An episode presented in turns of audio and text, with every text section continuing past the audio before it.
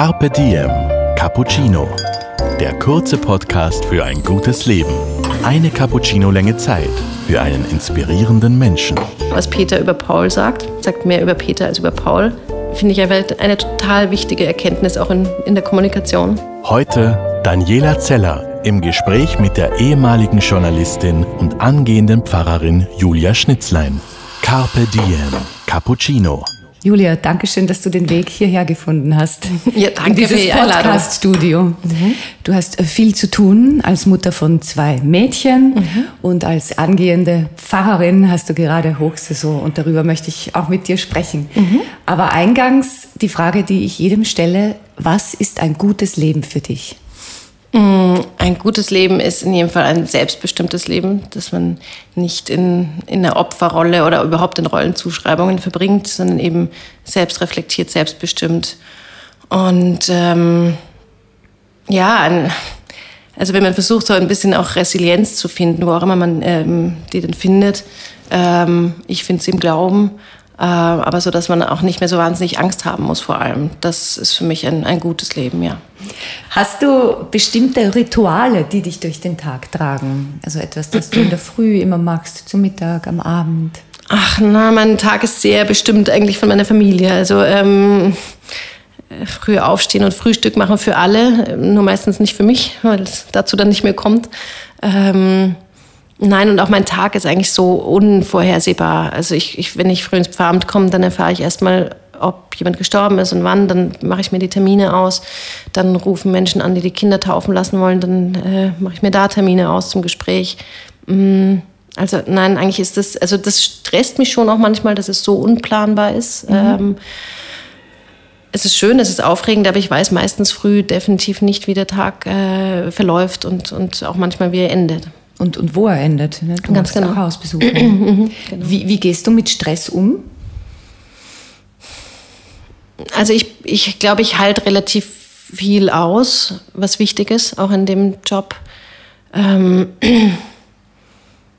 na, sonst, also ich. Also körperlich und mental? Mhm. Ich glaube, ich halte es aus.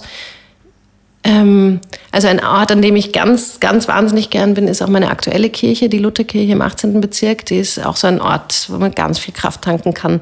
Und zum Beispiel jetzt, wenn ich untertags dann ein bisschen Zeit habe, dann schaue ich, dass ich mal wirklich so 20 Minuten, 30 Minuten in diese Kirche gehe und dort runterkomme. Dann setze ich mich in den Altarraum. Das ist einfach auch so schön und schaue den Jesus an, bete ein bisschen und da kann ich sehr gut runterkommen würde man in der weltlichen Welt Meditation nennen. Genau, ne? so ist auch es. Ja. Das ist ja mhm. etwas. Ja, Gebet ja. ist ja auch Meditation. Absolut. Ja. Meine Mutter sagt das auch. Sie sagt, mhm. ja, diese Sonntag in der Kirche, mhm. das ist so Fokus, runterkommen, Total. zu sich kommen. Genau, sich spüren, ja. den Schöpfer spüren. Mhm. Ja, mir war oft ein bisschen langweilig als Kind, aber auch das war schön. Da habe ich viele kreative Gedanken gehabt. In genau. der Kirche war ich so kreativ wie nie. Ein bisschen mhm. herumschauen, die Musik, die Klänge. Ja, eigentlich schön. Ja, ja mhm. ist auch was Berührendes. Mhm. Wenn mich was bedrückt und ich will weinen, gehe ich in eine Kirche, kann ich ah. weinen. Weine ich ein bisschen, gehe wieder raus. Schön.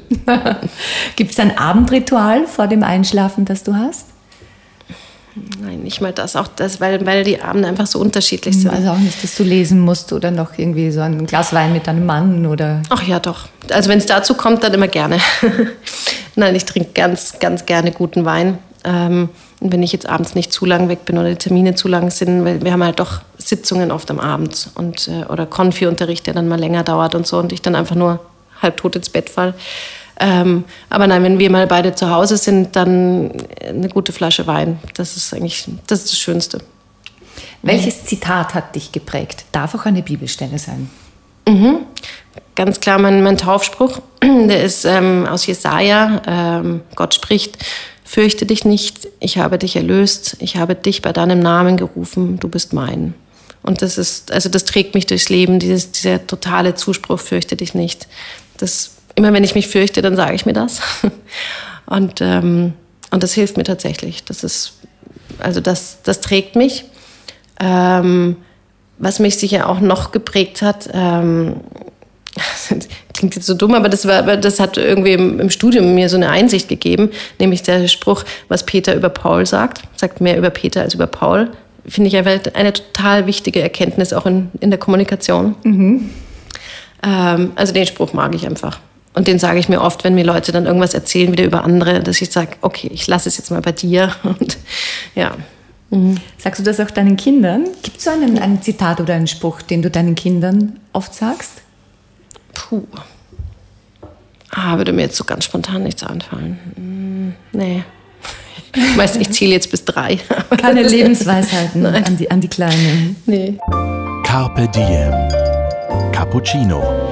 Julia, ich habe noch ein paar Fragen an mhm. dich, die das Leben stellt. Mhm. Was ist für dich schöner? Zu Hause ankommen oder von zu Hause abreisen? Zu Hause ankommen. Mhm. Warum? Ach, weil ich ankommen, ich, also ich, ich finde Abreisen auch etwas Cooles, Aufregendes, Spannendes, aber ankommen ist für mich eigentlich äh, das schönste Gefühl. Und angekommen zu sein ist überhaupt das, wo jeder doch irgendwie hin möchte mal, oder? Nicht mehr auf der Suche sein, sondern angekommen, angenommen zu sein. Und das symbolisiert für mich das auch zu Hause ankommen. Ich bin gern zu Hause.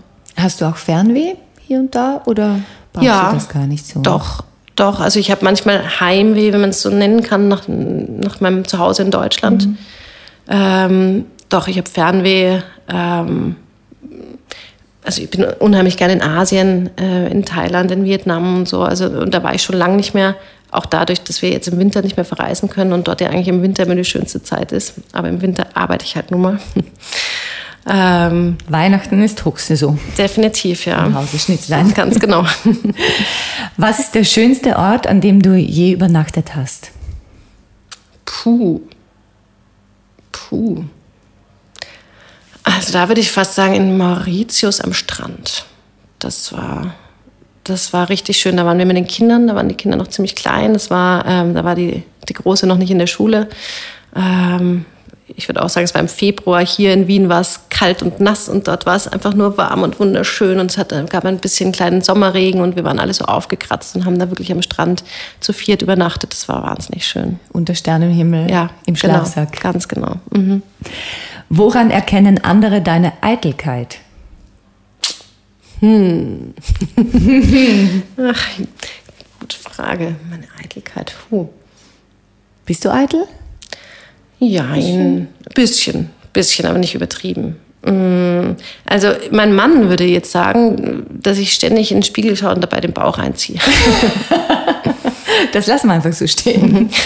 Welcher ist der schönste Fehler deines Lebens? Ha, das sind schwierige Fragen hier. Der schönste Fehler meines Lebens. Hm. Hm. Ah, wahrscheinlich in Wien hängen geblieben zu sein. Das war nicht, war nicht mein Plan. Als ich, als ich nach Wien kam, hatte ich definitiv vor, zwei Jahre hier zu bleiben für dieses Aufbaustudium Journalismus und dann wieder zu gehen. Und ich bin tatsächlich klassisch hängen geblieben. Wieso? Ähm, weil ich dann über ein Praktikum an, äh, bei der APA gelandet bin und die APA hat mir relativ schnell eine Festanstellung geboten, was ja auch im Journalismus eher äh, Mangelware ist. Und ich habe Ja gesagt und dann wurden irgendwie aus zwei Jahren jetzt mittlerweile 16.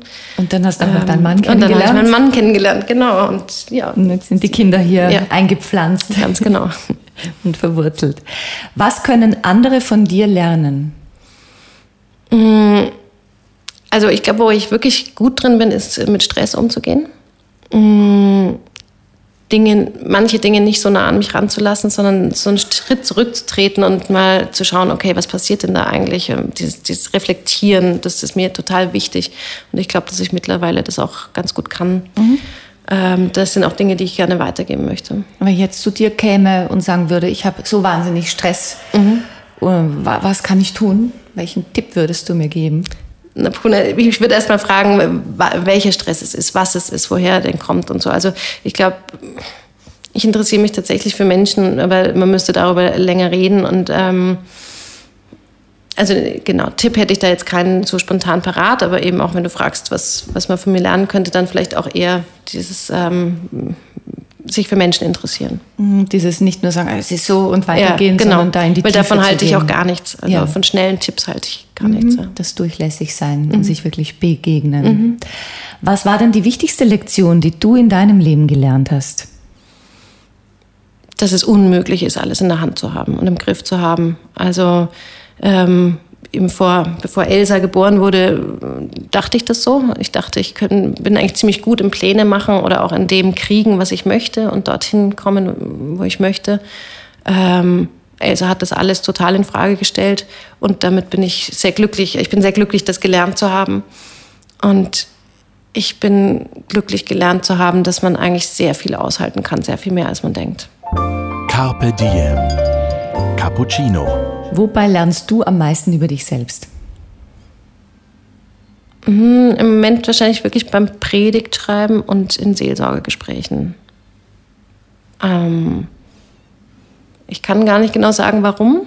Aber also zum Beispiel Predigt ist immer, das kommt ja ganz tief aus mir raus. Mhm. Das, ist, das ist mein Zugang zur Bibel und zu Gott. Und den zu verbalisieren oder zu verschriftlichen, das ähm, da bin ich auch immer wieder überrascht, was da so aus mir rauskommt. In Seelsorgegesprächen eher, ähm, dass, dass ich mich auch mal hinten anstellen kann und eben wirklich nur den anderen zum Vorschein kommen lassen kann. Und dann eben was, was es mit mir ausmacht, dann zu sehen. Das, da lerne ich viel über mich. Bei den Predigten fällt dir das auch manchmal schwer, dich so zu öffnen vor so vielen Schon, Menschen und sehr. dein ganz Innerstes preiszugeben? Finde ich sehr. Also das ist echt was anderes, ähm, wenn, wenn man sich selber da so preisgibt und, und äh, ja doch irgendwie bewertet wird. Und ich habe schon immer auch ein bisschen Angst, dass jemand sagt, na, das war jetzt ein totaler Quatsch. Ähm, wobei das kann einfach passieren, ist ja auch klar. Und das Schöne an, an der evangelischen Kirche ist ja auch, dass es kein richtig und kein falsch gibt, sondern es gibt immer nur Gott und mich, Gott und dich. Und mhm. ähm, wenn wir es unterschiedlich, einen unterschiedlichen Zugang haben und die Bibel unterschiedlich ähm, interpretieren, kann beides richtig sein. Und es gibt keinen Papst, der sagt, das ist richtig oder falsch. Oder das ist die wahre Lehre. Gibt es für dich Tabus, die du nicht ansprechen würdest in einer Predigt? Weil du zum Beispiel sagst, das hat zu viel jetzt mit meinen Töchtern zu tun oder mit meinem Mann und, und ist zu intim? Nein, also bisher nicht. Ist mir, nein, meine Familie kommt relativ oft vor. Also auch dein Mann hat da keine Hemmungen, also sagt, ja, Nö. das weiß die Gemeinde, Nö, was da so nee, uns nee. bewegt. Nein, ja, also ich, äh, ich würde schon auch sagen, es ist ja nicht immer alles nur rein biografisch. Ja. Ähm, also ich erzähle schon auch Geschichten, die, ja, die jetzt nicht immer so bei uns am, am Frühstückstisch passieren, sondern die stehen symbolisch für irgendwas. Ähm, aber trotzdem, also ich, ähm, meine Familie spielt eine große Rolle, äh, auch in meinen Gottesdiensten. Und ich, neulich hat mir erst eine Dame gesagt, dass sie es so entzückend fand, dass ich beim Valentinsgottesdienst, das war ein Abendgottesdienst, habe ich gesagt, naja, eben, dass Liebe ja nicht immer sein muss, dass, dass der andere perfekt ist und so, sondern dass man über Fehler hinwegschauen kann. Und ich schaue heute über den Fehler hinweg, dass mein Mann lieber Brit spielt, als am Valentinstag mit mir hier im Gottesdienst zu sein. Und das hat sich bei ihr sehr eingeprägt. Also das fand sie dann scheinbar charmant. Mhm. Du hast auch mal geschrieben in einer Kolumne, man soll nicht irgendwo schauen, wo auf der Welt irgendwelche tolle Prinzen sind, mhm. sondern man sollte den Mann, den man an seiner Seite hat, anschauen. Mhm. Vielleicht entdeckt man in ihm, in ihm genau. wieder den Prinzen. Ja, sehe ich Und ganz das sehr kann so. die mhm. Welt heilsamer machen. Mhm. Hat mir sehr gut gefallen, dieser Gedanke. In welchen Momenten bist du absolut souverän? Puh. Hm. Hm. Gute Frage. Wann bin ich absolut souverän? Ich, also ich muss sagen, ich war erstaunt. Ich hatte jetzt gerade wieder Prüfungen, vor denen ich mich echt gefürchtet hatte, weil ich einfach seit der Uni-Zeit keine Prüfung mehr hatte. Ja, fällt dir das Lernen leicht? Oder naja, musstest du auch das schon wieder? Ist schwierig, wirklich, mhm. ganz ehrlich. Und ich fürchte mich vor den nächsten. Also jetzt hatte ich Religionspädagogik und Religionspädagogik und, und äh, Seelsorge. Ich habe es geschafft. Sehr gut. Und äh, war überrascht, wie souverän ich war, ähm, als ich auf Fragen nicht antworten konnte. Und ich glaube, also als Studentin hätte mich das total fertig gemacht und ich wäre immer in dem Fehler geblieben. Aber ich habe jetzt gelernt, einfach was anderes zu sagen. Also, also du bist ganz ruhig geblieben genau, und, und habe einfach weitergesprochen. Ja, so wie Politiker das bei Interviews ja. machen, ähm, habe ich dann einfach was anderes gesagt und ich, ich weiß nicht, ob es aufgefallen ist. ich hoffe, ich bringe jetzt niemand auf dumme Idee. Aber nein, ich habe die Prüfung geschafft und da war ich überrascht, dass ich souverän war, obwohl ich eigentlich die Antwort nicht wusste. Mhm. Gibt es ähm, so Momente, die dich total aus dem Gleichgewicht bringen können? Oder bist du immer so gut in dir ruhend?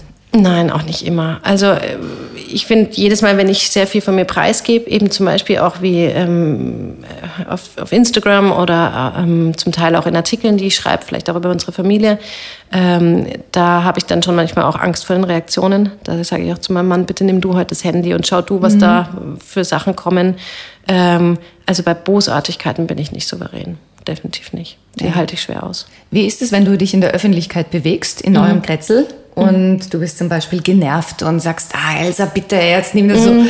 Ist da dieses Gefühl dabei, ui, ich bin ja jetzt bald die Pfarrerin und mhm. ich darf eigentlich jetzt nicht mal ein bisschen schärfer mit meinem Kind sprechen. Mhm. Spielt ja, das eine Rolle? Schon auch, ja.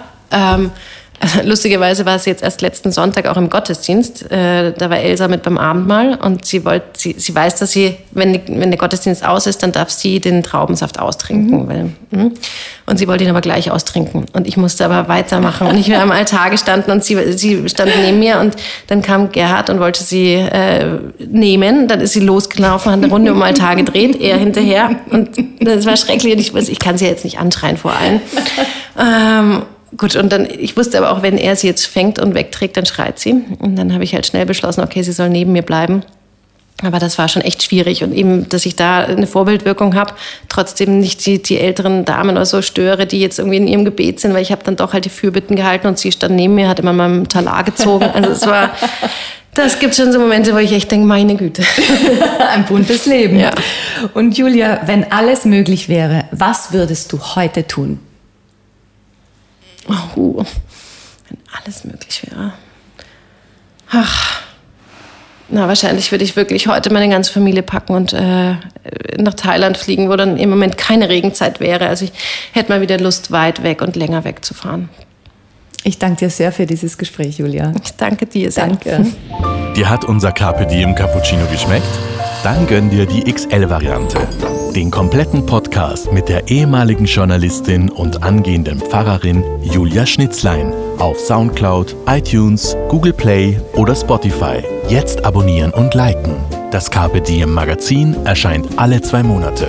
Besucht auch unsere Social Media Portale auf Facebook, Instagram und YouTube und unsere Website carpediem.live.